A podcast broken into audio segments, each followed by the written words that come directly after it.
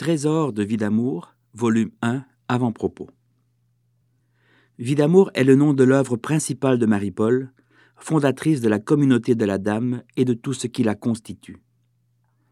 L'œuvre comprend 15 volumes, publiés en 1979 et 1980, et complétés plus tard par une série d'appendices et par de nombreux autres livres et brochures, sans compter les innombrables articles de Marie-Paul parus dans les journaux Marie, l'Étoile et le Royaume.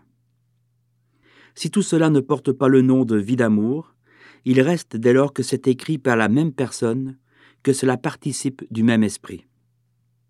Or, vie d'amour, nouvel évangile pour notre temps, demeure une source inépuisable de découvertes et de bienfaits spirituels, à la condition, bien sûr, d'accepter que le ciel aujourd'hui puisse agir par celle qu'il a choisie. C'est ce qui m'a permis d'écrire, au dos du petit livre Marie-Paul et la corédemption, que, pour croire en Marie-Paul corédemptrice, ainsi qu'on croit en Jésus-Christ rédempteur, il faut donc accueillir la grâce divine. Elle seule permet d'estimer à sa juste valeur la perle incomparable qui dort au fond du coffre au trésor.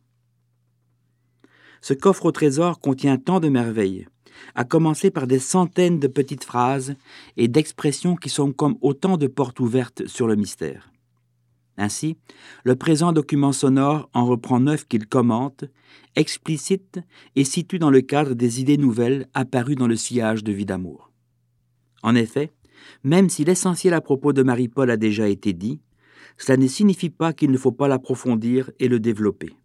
Bien au contraire, il y a tant à dire encore que cela fait immanquablement penser à l'exclamation de Saint Jean terminant son évangile, à savoir Jésus a fait encore beaucoup d'autres choses.